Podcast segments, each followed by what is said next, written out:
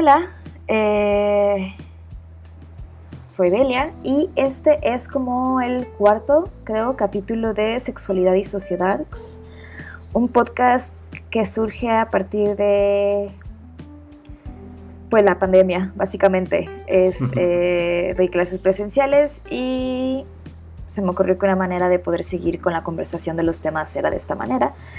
Y estoy muy contenta porque hoy em, tenemos invitado a una persona muy especial y muy chida, que es Alonso.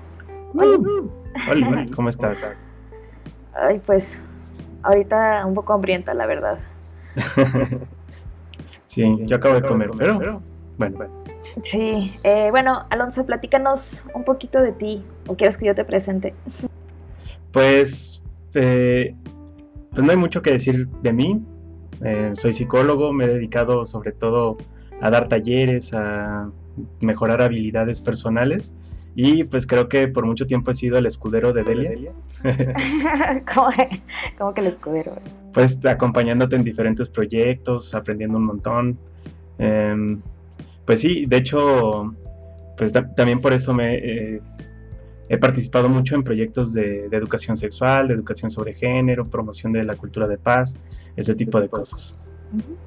Sí, de hecho, eh, Alonso y yo iniciamos hace, ¿qué será? ¿Seis años? ¿Siete años? Sí, creo que sí.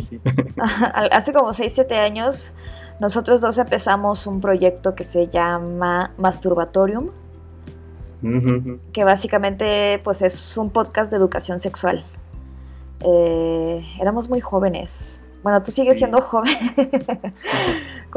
que yo creo que yo nunca fui joven. 24, tú nunca has sido joven. No. no. y bueno, eh, y creo que hacíamos una muy buena chamba ahí en Mastu. Digo, después se unieron muchas más personas.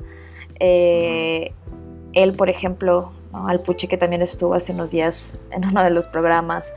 Eh, y bueno, entonces, pues estoy muy contenta de que, de que estés aquí hoy, porque aparte siempre tienes cosas súper interesantes e históricas que compartir, que de hecho eh, Alonso también va a, ser, va a estar invitado cuando hablemos de amor romántico y vamos a hacer como un poco un, pues una línea del tiempo del amor romántico y ajá, pero bueno, eso ya es para, para otra para otra ocasión, otro episodio. Fue el Ese fue el teaser, exacto.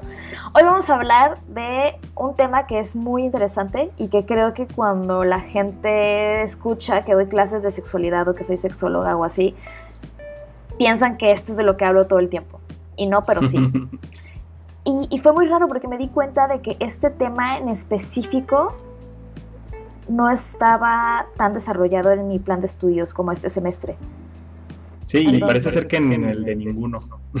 sí, de hecho, cada que alguien va a dar educación sexual se habla de todo excepto del deseo, de la excitación, del placer como, como tema central, pues.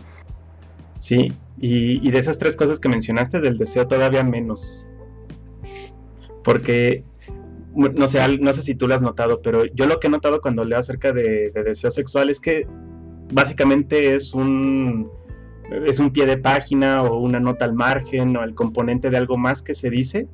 Esa es una. O la otra se pone tan al centro de, pues, de una discusión sociológica, política, tan intensa que se habla de un montón de cosas y se obvia todo lo que, digamos, definir lo que es deseo para empezar. Sí, claro, sí, se, se, toma como si fuera algo que ya está dado y que no tienes que revisar o que reflexionar o resolver o algo así.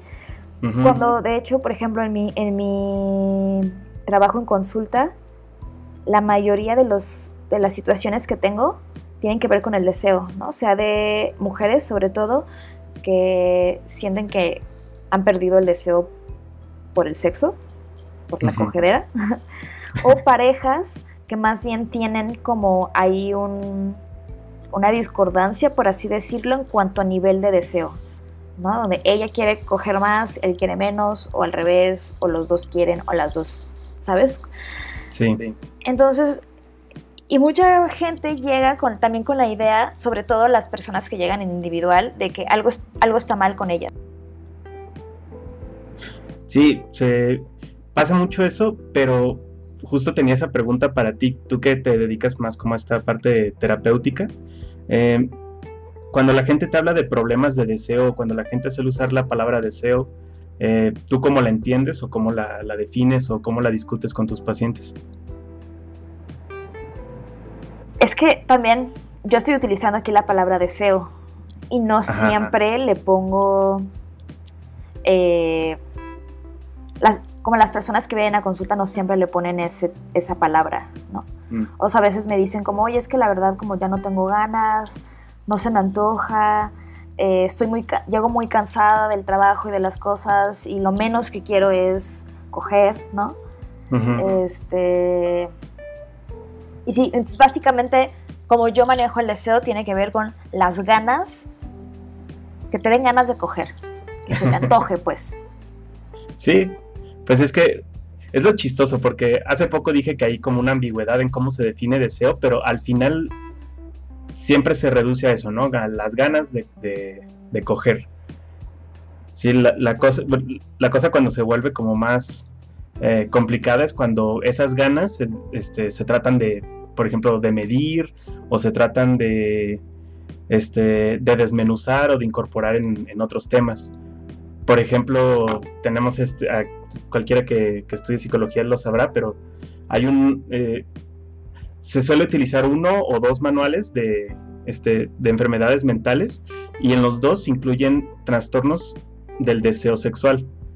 Entonces, cómo se define y cómo se mide el deseo, pues impacta muchísimo en el tipo de tratamiento que reciben algunas personas. O incluso en muchos medicamentos ponen, sobre todo los medicamentos psiquiátricos, ponen como efecto secundario alteraciones al deseo sexual. Entonces, este, para la, para la vida clínica, médica, este, terapéutica de muchas personas, este concepto se vuelve tan de suma importancia que pues casi todos los... Es creo que es de las cosas más correlacionables el deseo sexual. Sí, y esto que dices de los medicamentos he notado que es un tema súper importante porque, o sea, ahorita quién no está tomando medicamento psiquiátrico, ¿no? O sea, yo estoy tomando sertralina, que es un antidepresivo, hace unos meses dejé un ansiolítico, Tú estás tomando también algo, ¿no? sí, la Ajá. Eh, muchos de mis pacientes toman, muchos de mis alumnas y alumnos toman antidepresivos o algo así, que, está muy chido y ojalá lo estén haciendo acompañado de, una psicóloga, psicólogo, psicóloga. Pero sí, y además, no nada más los, los eh, el medicamento psiquiátrico, sino también otro montón de medicamentos tienen ese efecto. Sí, y es algo que te advierten cuando, bueno, te advierte la caja, te advierte el psiquiatra, te, advierte un montón de, partes, te dicen este, que, va a bajar el deseo sexual, pero pues también hay que entender a qué se refieren estas personas con deseo sexual, que generalmente usan un, eh, instrumento que se llama el, el, inventario de deseo sexual, DSI por sus siglas en inglés, que básicamente observa dos dimensiones y pues diferentes factores. Las dos dimensiones son la, este, la sexualidad experimentada con otras personas y la sexualidad experimentada con eh, en solitario. Ya, o sea, no nada más si se te antoja coger, sino también si se te antoja toquetearte. Ajá, exacto. Pero, por ejemplo, si tú, este, si respondes que, que ya no tienes deseo con otras personas, pero que sí te la pasas masturbándote, digamos que podrías tener el, mismo resultado en esa escala eh, que una persona que, este, que siente mucho, mucho deseo por, por otras personas, pero nada de deseo por toquetearse. No sé si me da a entender. Generalmente este, este instrumento que, que te digo tiene que ir acompañado de una observación clínica. O sea, digamos que la interpretación del resultado no puede ir así nada más, porque si la pones así nada más como el número, pues este, te puede dar como margen a muchísimos errores. Y, la cosa es que también lo que, lo que se define o lo que se cuantifica como tener ganas o no tiene ganas o no tener ganas depende muchísimo de la persona y del contexto en el que está o de las presiones en las que está. Por ejemplo, tener ganas de coger una vez a la semana puede considerarse en nuestra cultura muy normal o un deseo normal en mujeres, pero podría considerarse un deseo inhibido en, hombres. Y eso pues ya depende de la persona que está evaluando a, pues a la, otra persona que esté reportando estos cambios de deseo. O por, o por ejemplo, se puede considerar querer coger todos los días como deseo inhibido si esa persona quería coger cada segundo, por así decirlo. Exacto, ajá, como no... Aquí la cosa es, te tienes que comparar contigo misma en otra situación y no con otras personas. Ajá, exactamente. Cuando en realidad, o sea, en la práctica, lo que hacemos todos los días es estarnos comparando con otras personas. Sí, y pues sí, y, también es que no, se puede separar eso, ¿no? Porque el deseo sí tiene un componente social muy, muy, muy, muy grande. Que no estoy diciendo que no haya como factores biológicos o individuales en juego. Digamos que el comportamiento sexual no solo tiene implicaciones y motivaciones individuales, también tiene implicaciones y motivaciones en cómo te relacionas con las demás personas. Al punto en el que puedes, alguien puede experimentar mucho deseo sexual, pero ese deseo puede estar motivado por eh, por estatus o puede ser o puede estar motivado por reacciones fisiológicas. Sí. Fíjate que creo que a lo que queremos llegar es eh, no estamos pensando tan chido el deseo.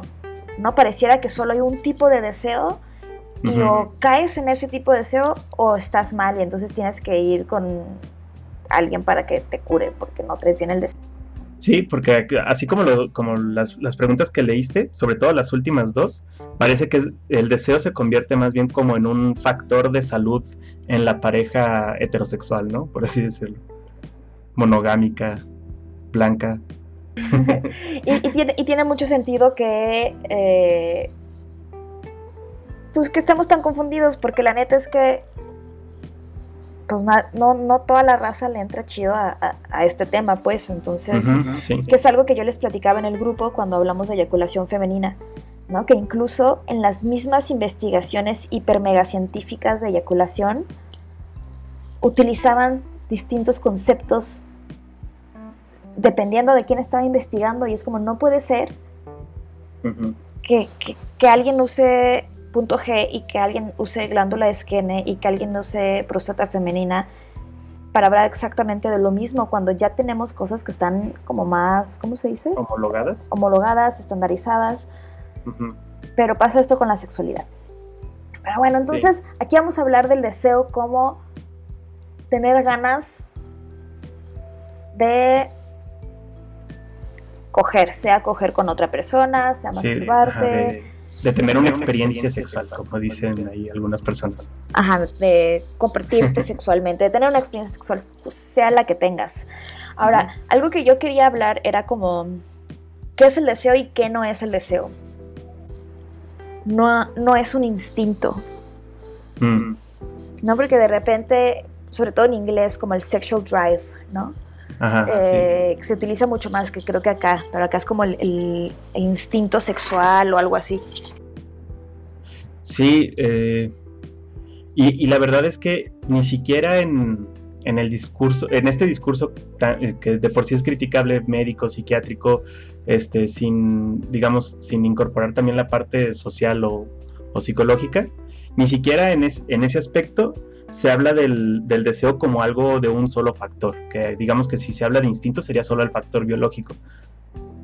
Todo, todo mundo a quien le pregunte, sea de la disciplina que sea, te van a decir que, que hay factores sociales, culturales, eh, de, la historia personal, del contexto en el que, en, pues en el momento. Entonces, si dices que es un instinto, pues básicamente no solo lo estás reduciendo, sino que además te estás equivocando. Bitch.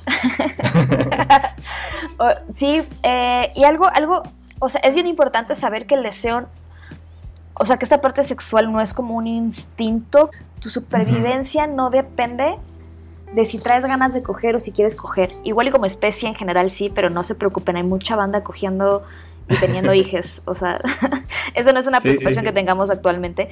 Eh, pero es importante saber que no es un instinto, porque entonces dejamos también de eh, como respaldar ciertas creencias muy machistas y violentas.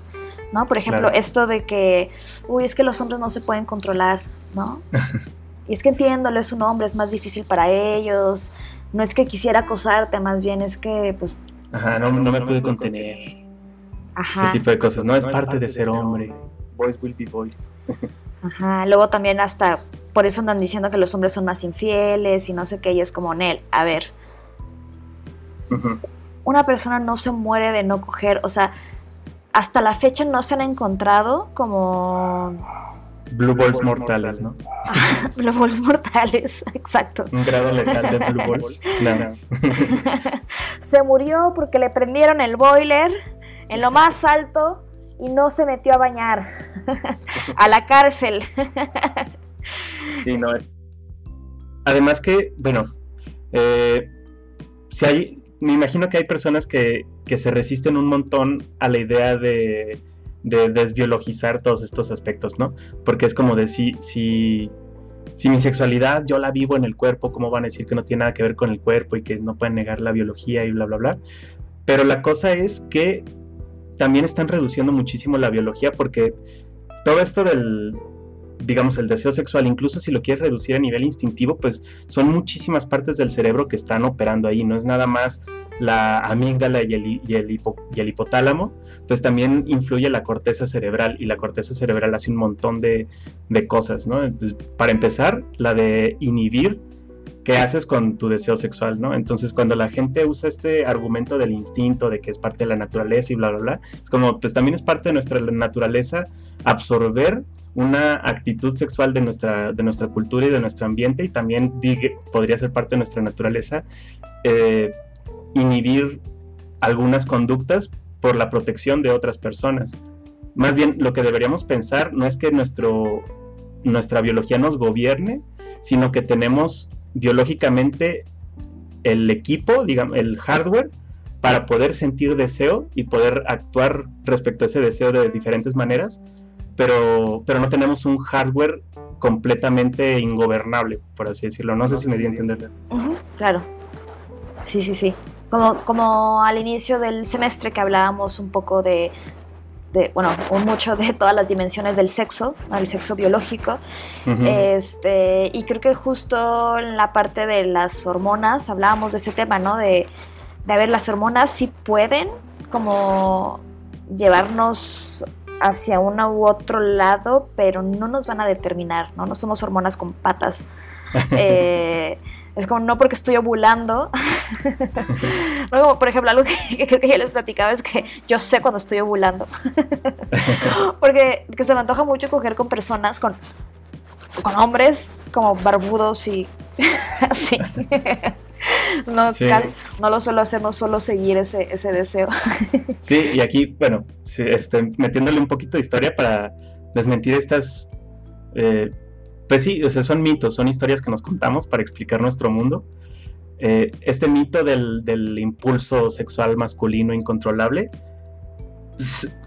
pues tan solo viendo cómo hablaban los griegos de las mujeres se destruye porque los griegos eran súper machistas, pero justamente lo que decían de las mujeres es que eran demasiado sexuales, no eran como los hombres serios y controlados no, las y en la Edad Media ni se diga, ¿no? Los hombres eran como seres puros y las mujeres eran quienes pervertían a los hombres con su lujuria. Entonces, ni siquiera ha sido a través de toda la historia, ni siquiera en Occidente ha sido a través de toda su historia este, eh, esta idea de que, lo, de que el hombre es incontrolable en sus impulsos. Sí, sí, fíjate que ahorita que hablas de la historia está bien interesante porque eh, una, una, alumna en uno de sus ensayos fue sobre eh, la pastilla anticonceptiva y su relación con la liberación sexual, ¿no? Porque mm. esto, esto que decías, ¿no? Como a través de la historia se ha ido censurando la, vida sexual de las personas y el deseo increíblemente. Y de repente, como en los últimos años, la banda empezó como en él. O sea, como coger es mi derecho, pasarme la chido es mi derecho, ¿no? Y han pasado cosas sí culturales, pero también como esto es como la pastilla anticonceptiva que literalmente le da como otra visión a la sexualidad porque entonces la mitad de la población dice o puede decir a huevo voy a coger, en este caso penetrativamente, coitalmente, y no lo voy a tener que rezar 16 Aves Marías a las diosas para que para no quedar embarazada. Sí, pues de hecho hay este hay un estudio que pues explora qué, factores alteran el deseo de las, de las personas y pues se encontraba que la actitud cultural hacia la sexualidad influye mucho. bueno, sí, digamos que personas que ven la sexualidad como algo negativo también viven, eh, experimentan menos deseo sexual. Entonces, por supuesto que cuando le quitas esta presión de los miedos que pudiera haber para la mitad de la población, la actividad sexual, digamos, si, la mitad de la población tiene miedo de tener actividad sexual porque la persona con pene no quiere ponerse condón y pues si no se pone condón ya va listo y ya tienes que criar a, a, plebes por el resto de tu vida, pues por supuesto que la actitud va a ser más negativa y eso va a disminuir el deseo sexual en general, ¿no? Como en la población de personas con, útero. Y si viene aquí una tecnología que dice, pues ese miedo ya no está, obviamente no quita todos los miedos, pero por lo menos ese sí mejora la actitud hacia la sexualidad y pues según este estudio también mejoraría el de el o más bien aumentaría la probabilidad de que se viva deseo sexual en esta población.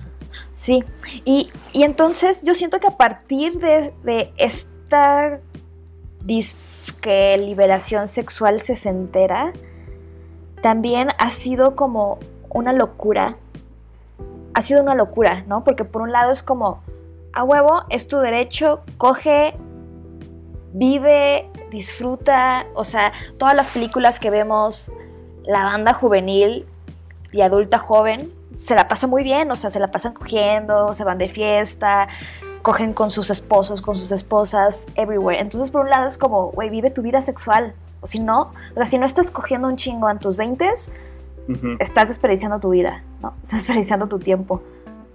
Pero por otro lado también no dejan de educarnos con un miedo y con una distancia muy grande hacia la sexualidad, sobre todo hacia el erotismo, ¿no? Sí. Que, es algo que vivimos las personas que tienen ahorita 18 o 30 o 60 años, ¿no? Como crecemos con esta idea de si coges, eh, te va a ir mal, ¿no? Infecciones, embarazos te van a dejar, puta, eh, nadie te va a respetar, no se van a querer casar contigo, no se te va a parar, se van a burlar de ti, no le vas a saber dar orgasmos.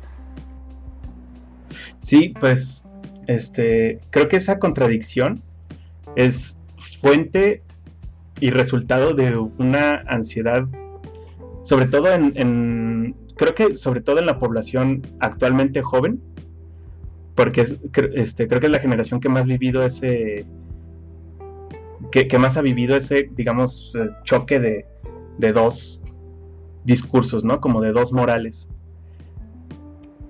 Y bueno, habrá que esperar un poco más para, ver como toda la extensión de los efectos. Pero justo por eso hay una definición que me, gusta mucho de, eh, ¿cómo se llamaba este? Mm, se apellidaba, se apellida Levin, Stephen Levin, tiene una definición de, deseo sexual que me gusta, que es todas las, todas las fuerzas combinadas e involucradas en este todas las fuerzas combinadas e involucradas en llevarte o sacarte de una situación sexual. Estoy aquí traduciendo, pero eh, tengo eh, sentimientos encontrados con este, con este psiquiatra. Pero esa definición me gustó porque también habla acerca de que el deseo sexual no solo es como un constante sí a la, actividad sexual, también habla de, es, es digamos una dimensión de tu deseo sexual, este, donde sí y donde no también. Ya, Eso, esto me gusta mucho porque se parece a esta propuesta, bueno, yo la conocí gracias a Emily Nagoski, no que sea de ella. Eh, no estábamos hablando de lo mismo, pero bueno, es el modelo de control dual. ¿El modelo de qué? Modelo de control dual. Mm. Que, es, que es básicamente, o sea, cuando se habla de este modelo, eh, bueno, tenemos que regresar un poquito a hablar del sistema nervioso central y cómo hay un sistema nervioso simpático y parasimpático, que básicamente es uno que... Eh, uno que, que lleva la energía nerviosa hacia afuera y otro hacia adentro. Sí, y también tiene que ver con, hay cosas que van a pasar en tu cuerpo, no matter what, o sea, no importa si tú no quieres hacer digestión y haces como, como usas toda tu mente de no voy a hacer digestión, voy... Nah, o sea... Sí, puedes apretar tus esfínteres todo lo que quieras, el movimiento del intestino va a estar ahí. Ajá.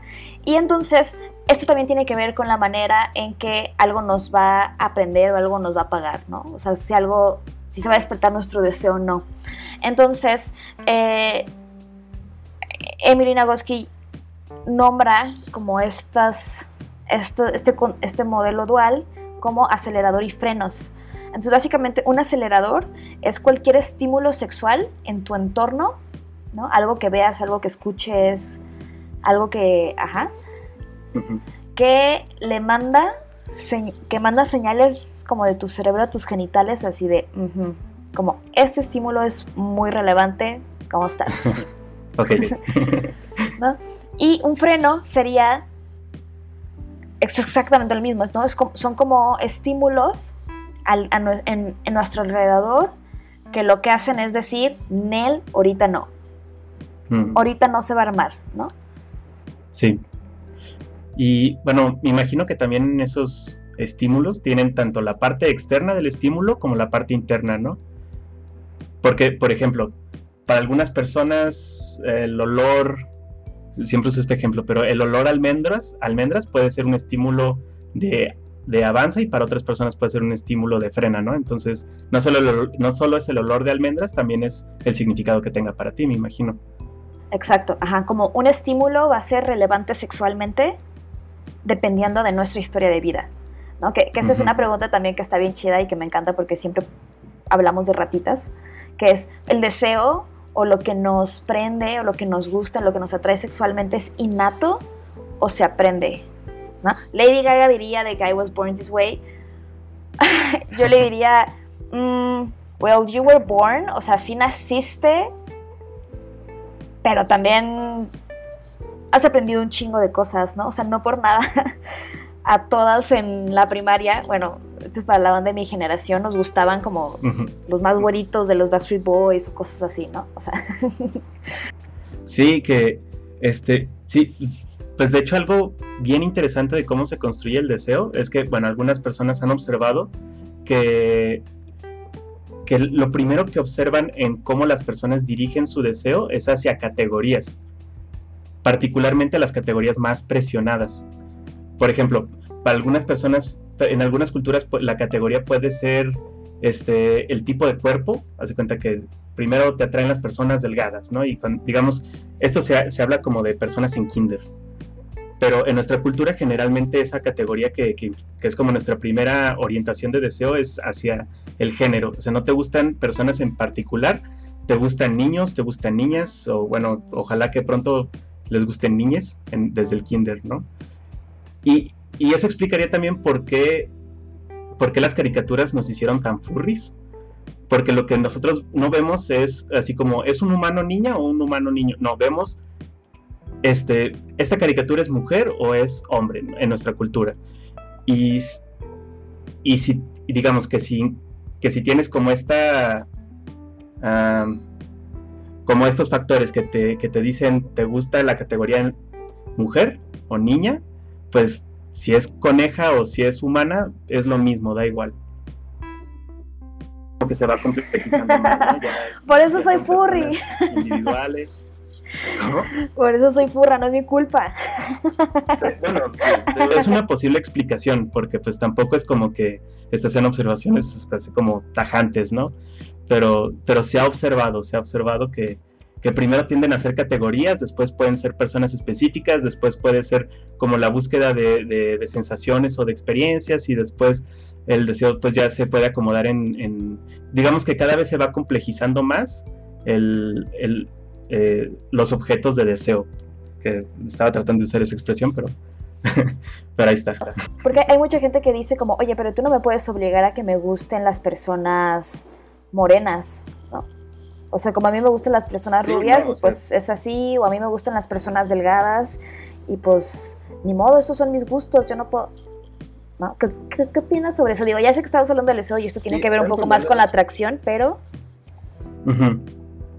No, pero sí tiene mucho, ajá, creo que sí tiene mucho que ver porque, pues al final el, el deseo, pues es como, digamos, una, tú, misma dijiste, ¿no? Las, las, ganas de coger. Y creo que un factor muy grande en si tienes ganas, uno de estos estímulos que mencionabas, puede ser la estética, ¿no? La, configuración física eh, a los sentidos de, lo que sea que sea tu, objeto. Entonces, este, pues sí, creo que sí, creo que sí es importante hablar como de atracción cuando se habla de deseo, porque por lo menos es un componente, ¿no? Claro, sí, porque justo lo que encontramos como atractivo o no es lo que va a convertir un estímulo externo en... En efectivo, sí. En efectivo, ¿no? En un, estímulo efectivo sexual o en algo que me va a aprender. Claro, y que puede ser muy simbólico. Digamos, si la base de tu deseo es la... Digo, suena a broma, pero este, pero en muchos estudios de casos sí se habla como de una ruta lógica de estas, ¿no? Digamos que si se relaciona mucho el deseo con necesidades tanto afectivas como físicas, el deseo sexual, pues. Entonces, si una persona tiene mucha necesidad de sentirse protegida, protegida, protegido, protegida, puede orientar su deseo más hacia, digamos, aspectos estéticos, simbólicos o relacionales que le, este, que le hagan creer a su cerebro que, que al tener actividad sexual con estos símbolos, pueda, este, pueda obtener esa, esa tranquilidad o esa, o esa seguridad. Y pues por, este, puede ser así como de, ah, pues me gusta, la, ruta lógica puede ser, me gustan las personas güeras porque lo güero es eurocéntrico y lo eurocéntrico tiene más dinero y las personas con dinero tienen una calidad de vida mejor y yo ahorita me estoy, necesito eso, ¿no? Sí, suena muy jalado, pero puede ocurrir. Sí, claro, puede ser tan complejo como eso. Algo, algo, fíjate que eh, hay una morra que, admiro mucho que se llama Estefanía Vela, arroba Zambuca en Twitter. Porque, bueno, ella es abogada y... Pero se mete mucho temas sobre deseo, pornografía y cosas así. Eh, y una vez leí de ella que, que como el indicador máximo de discriminación no tenía que ver necesariamente con los derechos que, que alguien adquiría, sino con el deseo alrededor de estas personas. ¿no? por ejemplo, em, no sé, le podemos dar derechos a las personas trans, ¿no? Y a lo mejor ya diríamos, no, ya no hay discriminación y tal. Pero cuando nos vamos a esta parte como mucho más íntima de a quienes deseamos, con quienes queremos estar, compartir y tal, ¿no? Como como sentir deseo o amor por una persona trans o por una persona negra, no por una persona gorda, no por una persona chaparra o así, ¿no? Que son como todas estas, como igual características no hegemónicas. Que se como apellidos, ¿no? en, tus atracciones. Entonces está bien chido esto que dice, porque dice, ver, pues los derechos te los, te los dan, ¿no? Pero lo que se mueve internamente, ¿no? Con lo que creemos que es bueno de desear y de amar, ahí es donde realmente se empieza a notar como esta, ajá, como que se está yendo la, discriminación o el trato distinto o algo así. Sí, y, creo que sobre todo el, porno es un observatorio muy bueno para eso, ¿no? Porque, pues al final, creo que eh, un hábito muy saludable es siempre explorar tu deseo, ¿no? Como de qué tienes ganas. Porque, pues es como cuando te dan antojos en, la comida, ¿no? se, se, dice que, que generalmente puede indicarte qué nutriente te puede estar haciendo falta, ¿no? Y, es algo parecido con la vida emocional y el vida emocional y social y el deseo. Entonces, si el porno está, digamos, excluyendo algunos algunos cuerpos o algunas categorías de personas y está como promocionando mucho otras, pues está hablando acerca de una tendencia, por lo menos social, mediática, de, aceptar estas categorías en, en, lo más íntimo de la vida privada, ¿no? Claro, sí, sí, sí. Sí, y no tener como estos subgéneros, ¿no? De... Sí, que esa es otra, ¿no? Puede haber, puede haber un deseo, este, como kinky, pero ¿qué, este, pero ¿qué diría de tu posición en la sociedad si eres un fetiche, ¿no? Digamos, sí, este, por ejemplo, si, este, si yo soy una persona que, este, que usa lentes y me encuentro que, que la última página del, sitio más kinky es personas con lentes, pues te quedas así como de chino, o sea, ¿a poco, a, poco el mundo de producción porno me considera algo tan desviado como para ponerme hasta el fondo de esta página. Sí, sí, sí. Eh, y y bueno, como me, gustaría indagar un poquito más en esto de los aceleradores y los frenos, porque creo que sirven mucho para, para comprender el deseo. Porque algo que pasa es que creemos que para que una persona se excite le den ganas de coger, como que hay una media, ¿no? Y cualquiera que se salga de esa media, entonces está mal. Y no necesariamente va así, sino que las personas, bueno, hay, un ejemplo que utiliza Emily Nagoski en su libro Come As You Are que me gusta mucho, que tiene que ver con, imaginemos que lo más normal es que todas las personas tengamos eh, cactus en nuestras casas. ¿no? Entonces, cuando tienes cactus, pues sabes que los tienes que regar una vez cada mil años, ¿no? Bueno, no cada mil años, pero... Ajá, que no necesitan mucha atención de agua, ¿no? De este tipo de cosas. Y entonces todo el mundo tenemos cactus y sabemos que así es y que así se cuida y que si quieres tener plantas en tu casa es de esta manera.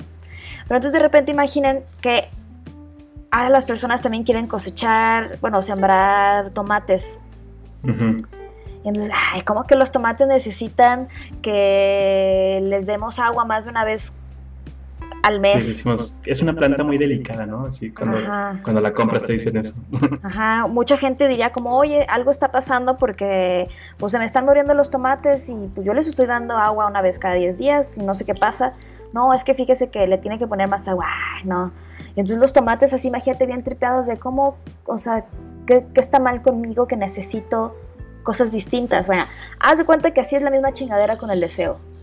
¿no? Mucha gente cree que está mal porque sus necesidades o porque lo que necesita para que el deseo aflore, para que salgan los frutos, los tomatitos, eh, es distinto a otras personas. Especialmente cuando comparamos, no siempre, pero hombres y mujeres. Sí, y creo que también pues lo peligroso de eso es que se niega una realidad de la vivencia de las personas, que es que siempre estamos fluctuando.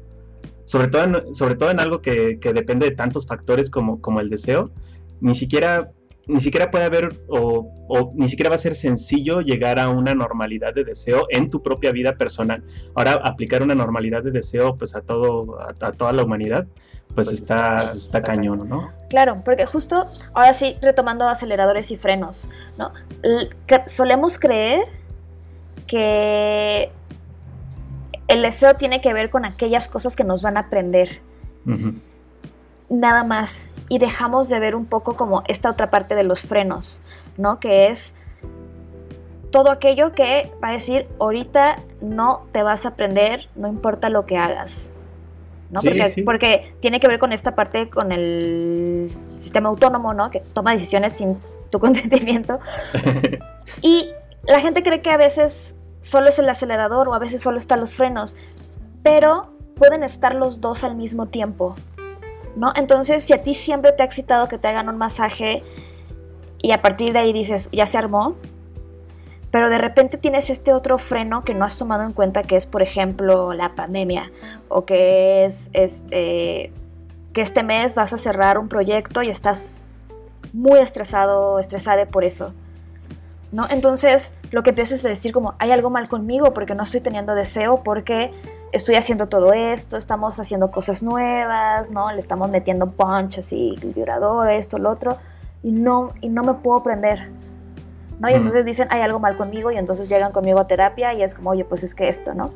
Y a veces esto tiene que ver con frenos que no estamos alcanzando a ver, y que están al mismo tiempo que todos los aceleradores. Y también tenemos que cuestionarnos como qué tan sensible es mi acelerador, porque a lo mejor no, el mío va a ser como más pesado y tengo que echarle muchas ganas, pero si mis frenos son súper sensibles, eso significa que tengo que estar cuidando muchas cosas para que el deseo pueda fluir. Sí, sí. Y, pues sí, digamos que ahorita mm, una, una, forma de entender el deseo pudiera ser como todo el sistema todo el sistema de tu motivación a tener una experiencia sexual, ¿no? Tanto lo que este, el sistema puede ser, como dices, tanto para decir cuándo sí y cuándo no, y pues creo que sería chido conceptualizar el, el deseo así, porque permite no sentir que tienes una falta de deseo cuando no quieres algo, simplemente que tu sistema de deseo pide ciertas condiciones. Así es. Y que es parte de tu, de tu experiencia de deseo sexual, cuando esas condiciones no están ahí, pues que no, que no este, inicia la motivación, ¿no? Y, y, hay cosas que no vamos a poder cambiar. Por ejemplo, me gusta mucho este ejemplo de si estás cachondeando con alguien y entra tu abuela, o sea, se te va a bajar, ¿no? Sí, sí. Y entra tu abuela de, oye, mijitos, estoy haciendo esto, no quieren un arroz con leche, no sé qué. No, a lo mejor ni se da cuenta, ¿no? Pero ¿qué, ¿qué, quieren? Y tú, no, pues este, no, gracias abuela, ya comimos. Seguros que no quieren, mira, estás bien flaquita, no sé qué. Entonces, o sea, se te va a secar, se te va a bajar. No, puedes hacer nada porque ahí está tu abuela. Digo lo de la abuela porque creo que, creo que la abuela en el cuarto es un freno universal. no, no super, no, no, a ver, no es súper universal, pero con el que la mayoría nos podríamos identificar. Sí. Entonces, y porque nadie diría como, oye Delia, ¿cómo le hago para, para poder tener deseo cuando está mi abuela ahí? Ajá, claro, que, claro que no vas a decir eso, porque la gente lo que te va a decir es, güey, pues no quieras coger cuando esté tu abuela ahí, o váyanse a coger otro lado, o etcétera, etcétera, ¿no? Y sí, sí, sí, que por ejemplo, si viviéramos en una sociedad nórdica medieval, este, sí, sí sería una disfunción sexual, es como de, ay, pues que tiene que, o sea, tampoco la vas a invitar. Para, sí, pues las... Exacto, entonces... Si han visto el show Vikings, sabrán que no les daba pena esas, esas culturas. Estaba cool. Este, y digo, pongo este ejemplo burdo para entender así otros ejemplos por como como a lo mejor tú eres una persona que necesitas estar a gusto y que necesitas no tener estrés para que se te antoje. ¿no? Oye, pero entonces ¿cómo le hago para que sí se me antoje coger con mi novio con mi novia? Porque y es como, así como no me preguntarías lo de tu abuela, acá el problema no es que el estrés no te deje coger, ¿no? Acá lo que, en lo que tienes que trabajar es en tener espacios libres de estrés, ¿no? Por poner un ejemplo, y sé que lo estoy simplificando mucho, para que se te antoje. Pero antes de todo esto, lo que tenemos que hacer es cada uno de nosotros tener muy claros cuáles son nuestros aceleradores y cuáles son nuestros frenos. Hay unos que pueden generalizarse, por ejemplo, cuando hay mucho estrés o cuando hay mucha tristeza o así, a veces pues no, no se arma, ¿no? O cuando estás con una persona que no te cae no sé. Sí, y sobre todo este, como tip para explorar esos aceleradores y frenos, pues yo daría el explorarlos, o más bien entender que son muy complejos en el sentido en el que todos los factores cuentan. Digamos, una fantasía que funciona para ti en el porno no necesariamente tiene que funcionar para ti en una situación real, porque es una situación muy distinta la pantalla al cuerpo frente a cuerpo. Entonces, si, si, te da curiosidad de, mm, esto será como eh, un factor de mi deseo, esta, este, este roleplay o esta, este, o no sé, o incorporar el dolor o algo así, pues sería, si lo vas a hacer en vivo, pues sería llevarlo lento porque no necesariamente funcione de la misma manera. Así es, y luego también puede pasar que incluso con las personas con las que te relacionas sexualmente tengan aceleradores que son frenos para ti, ¿no? Por ejemplo, yo tenía una pareja donde a él le gustaba como coger en lugares públicos mm. y a ella no le gustaba tanto, este... Y entonces, pues tuvieron que, que entender eso, pues, ¿no? Como hay cosas que no van a seguir sucediendo. Y algo que ayuda mucho es, que de hecho es un ejercicio que yo recomiendo que es Piensa en una o dos situaciones en donde te la hayas pasado sexualmente muy bien. ¿No? Ahorita tómense estos dos segundos. Ok, ahora, ya que tienen en mente, o yo lo recomiendo escrito, eh, trata de escribir como todo lo que sucedió y ya que lo redactas, entonces empiezas a ver qué características ahí pueden ser tus aceleradores, ¿no? Por ejemplo, este, uy, pues me acababa de salir de bañar y entonces hicimos esto y esto, ok, que, me doy cuenta que a lo mejor mis aceleradores es necesito estar como súper fresca y limpia y fue en mi cama y entonces no había nadie en la casa, entonces creo que ese es otro acelerador y bla, bla, bla, ¿no? Y era una persona que era mi pareja formal, o era una date de Tinder, o era ¿no? Y yo cómo estaba y cómo me sentía, y eran vacaciones o era la... ¿Saben? Como identificando estas cosas y hacer exactamente lo mismo con una situación en donde no se la hayan pasado tan chido. Ay, pues este, pues era un one night stand, o ay, pues eh, al día siguiente tenía algo que hacer temprano, o, ¿no? Y entonces justo puedes ir anotando y teniendo bien claras y bien presentes cuáles son tus frenos y tus aceleradores, porque el deseo se trata de darle a los aceleradores, pero desactivar los frenos, porque si los frenos están ahí, no funciona. Imagínense como un carro, si le aprietas a los dos al mismo tiempo, no te va a llevar a donde quieres llegar. sí, y probablemente te, derrapes y todo, ¿no? Y, y, y creo que también, pues siguiendo tu metáfora del carro, este, a veces solo quieres ir a la tiendita y no hace falta llevarte el carro.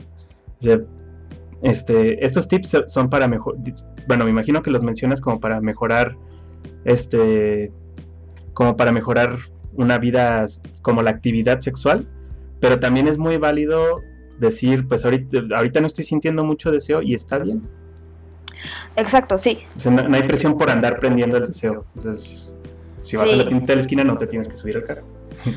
Exacto, y por ejemplo, es muy distinto. Eh, en la clase veíamos, y para que no esté en la clase y esté escuchando esto, eh, vimos la respuesta sexual humana, que es básicamente eh, las distintas etapas que pasa el cuerpo durante una práctica sexual y cómo reacciona, ¿no? Entonces, por ejemplo, durante la excitación, lo que vemos son dos cosas, ¿no? Sea aumento del ritmo cardíaco, de la presión sanguínea, la respiración aumenta, ¿no? Hay una erección del clítoris y del pene, hay lubricación vaginal. Y esto es como la, respuesta fisiológica del cuerpo ante la excitación. Pero también hay veces que eh, podemos reaccionar eh, corporalmente a ciertos estímulos y no es lo mismo que sentirnos subjetivamente excitadas o excitados. sí. ¿no? Y esto es algo que se llama eh, como it's a thing, ¿no? En los hombres, o bueno, en las personas que tienen pene, el 50% cuando la sangre fluye hacia los genitales y se crea una erección, el 50% lo va a asociar a una excitación subjetiva. A diferencia del caso de las personas con vulva, que aunque toda la sangre se vaya a los genitales y a la vulva y empiecen a lubricar, únicamente un 10% van a asociar esta sensación corporal con una percepción subjetiva de excitación y de deseo. Sí, que este, pues el resto del porcentaje, como, suele vivirlo? No sé si tengas esa, esa información. no, o sea, claro que lo pueden vivir, pero más bien esto habla como de una asociación directa. ¿sabes? Entonces a lo que me refiero es, hay veces que a lo mejor por los estímulos que estás recibiendo, tu cuerpo puede excitarse, mm. pero si hay frenos ahí, o si hay cosas que no están chidas, como subjetivamente no vas a estar disfrutando. Y, esto es algo que quería hablar como para, para distinguir eh, el deseo de la respuesta genital de la satisfacción subjetiva. Ya, sí. Sí, porque creo que mucha gente luego asume que, la respuesta del cuerpo ya es una forma de dar consentimiento o que puede ser como eh, un reflejo de las ganas que puede sentir una persona cuando, cuando puede ser, digamos, una desviación del flujo sanguíneo, puede ser un medicamento, puede ser este, pues una estimulación física, pero sin, sin nada de, ganas de, de hacer algo con ella. Exacto, y por eso es que es muy difícil encontrar una eh, la píldora rosa, ¿no? Que le llaman, que es como el Viagra para mujeres. El Viagra funciona para muchos hombres o personas con pene porque hay una asociación directa de sangre en el pene, deseo. Ya. Pero por eso no, existe para, para, las personas con vulva, porque no hay, no, hay, no hay esa asociación tan alta. Entonces sí tenemos que estar cuidando como todo el contexto y tenemos que estarnos preguntando y tenemos que saber identificar cómo se siente cuando estamos pasándola bien. ¿No? Cuando estamos disfrutando ese momento. Eh, pero otra cosa bien chida que hay que saber sobre el deseo es que también lo podemos ir viviendo de distintas maneras. Por ejemplo, eh, hay un tipo de deseo que se le llama deseo espontáneo, que es básicamente la banda que está así como mm, dibujando, ¿no? En su cuarto. Y de repente dicen, ay, como que se me antojó coger. O que están así en la compu y de repente pasa su pareja y dicen, mm, a huevo, ¿no? Y hay personas que tienen un deseo responsivo, es decir, no de la nada se les antoja comer, comer, bueno, comer o coger o lo que sea que les guste hacer, eh, sino que imaginemos que es la persona que pasa caminando y entonces la otra persona que sí tiene el deseo espontáneo llega y le empieza a dar unos besitos y entonces hasta que esta persona no siente como esta intención, los besos, las caricias, es hasta ahí que ya empieza a decir, mm, como que sí se me antojaría coger. ¿No? Y. Digamos que uno es espontáneo y el otro es provocado por los estímulos. Ajá, uno es más responsivo, o sea que no viene de la nada. Entonces, eso también tiene que ver en nuestro deseo, ¿no? Porque hay gente que a lo mejor dice, oye, yo no tengo deseo, y es como, no, quizá no tienes deseo espontáneo. Mm. Pero quizás si oh. eres una persona con un deseo responsivo, porque luego también pasa que en las parejas, y esto lo tengo mucho en consulta, es como, es que a mí me gustaría que él o ella o ella iniciara ¿no? la parte sexual y entonces yo ya lo dejé de hacer para que también me buscara la otra persona. pero pues si la otra persona era completamente responsiva, eso nunca va a pasar. Ajá, entonces nomás dejaron de coger y entonces es como, a ver, ¿qué tengo mal? Porque a mí no se me antoja y pues no tienes nada mal, ¿no? Solo que tú necesitas que alguien te busque para que se te antoje. Y tú buscas, pero ahora quieres que te busquen y entonces vamos conociéndonos más, ¿sabes? Como el punto siempre es conocer cómo funciona mi deseo, cómo funciono yo, qué necesito, qué busco. Y esto no es algo que viene de la nada, o sea, tenemos que hacer ese ejercicio consciente de conocernos eróticamente. Y no lo hablo solo de masturbarnos, sino todas estas preguntas, ¿no? Como qué tipo de deseo tengo, soy muy sensible de mis frenos o no, eh, y así. Sí, o, incluso si, si, si, responder ese deseo es importante o no para, este, para ordenar mi vida, ¿no? Sí, sí, sí, sí. justo ahorita que mencionaba sobre lo de responsivo, pues pienso en, en, todas estas personas que nos consideramos camellos sexuales, ¿no? Quizás... ¿Cómo es eh, eso?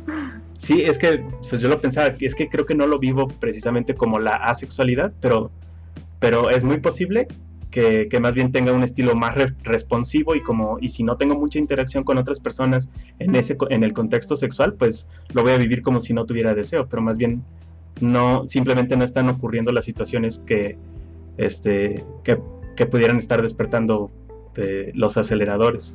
Claro sí o a lo mejor es la otra persona que suele ser espontánea que bueno deseo espontáneo eh, que pues a lo mejor está cargadísima de chamba y entonces te deja de buscar y tú lo vives como eso, como una falta de deseo.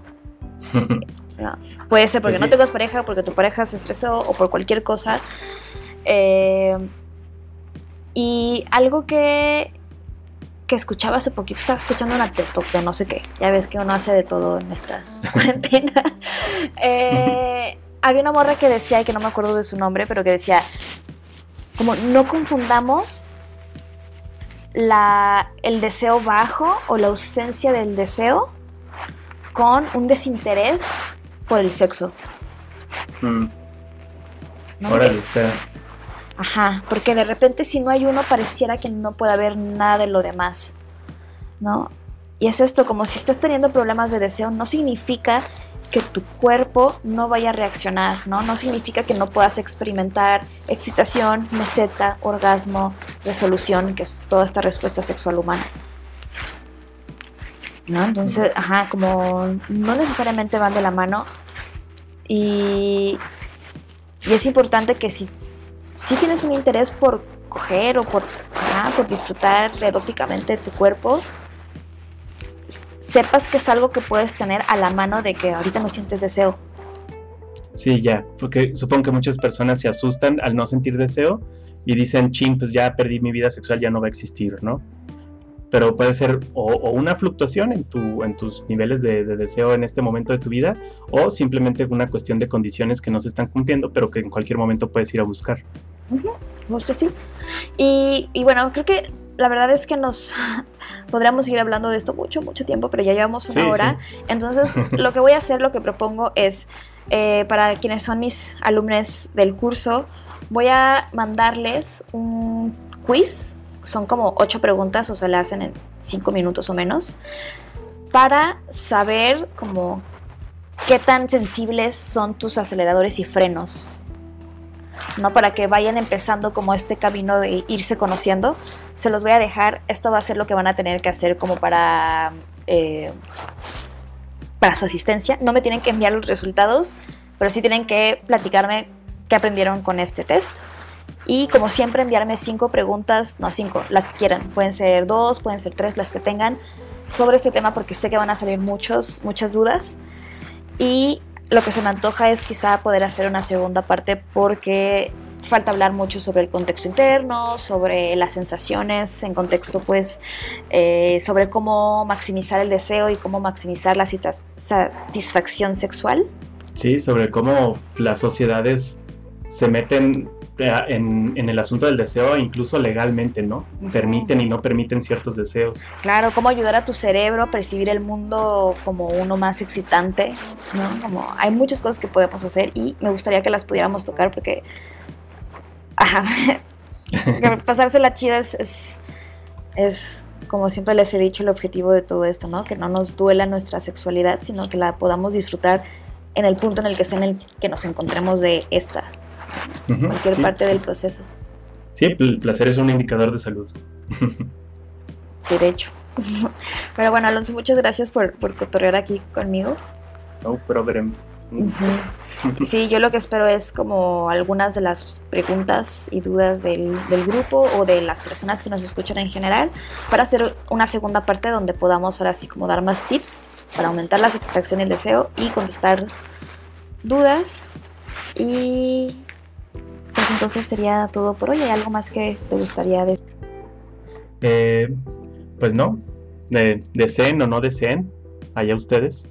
Mucha suerte. no, no es regla desear. Está bien, se vale. y bueno, entonces nos vemos en el siguiente episodio que espero que sea de muchos más tips y responder dudas. Y muchas gracias por tu tiempo, Alonso. No hay de qué. Adiós. Adiós.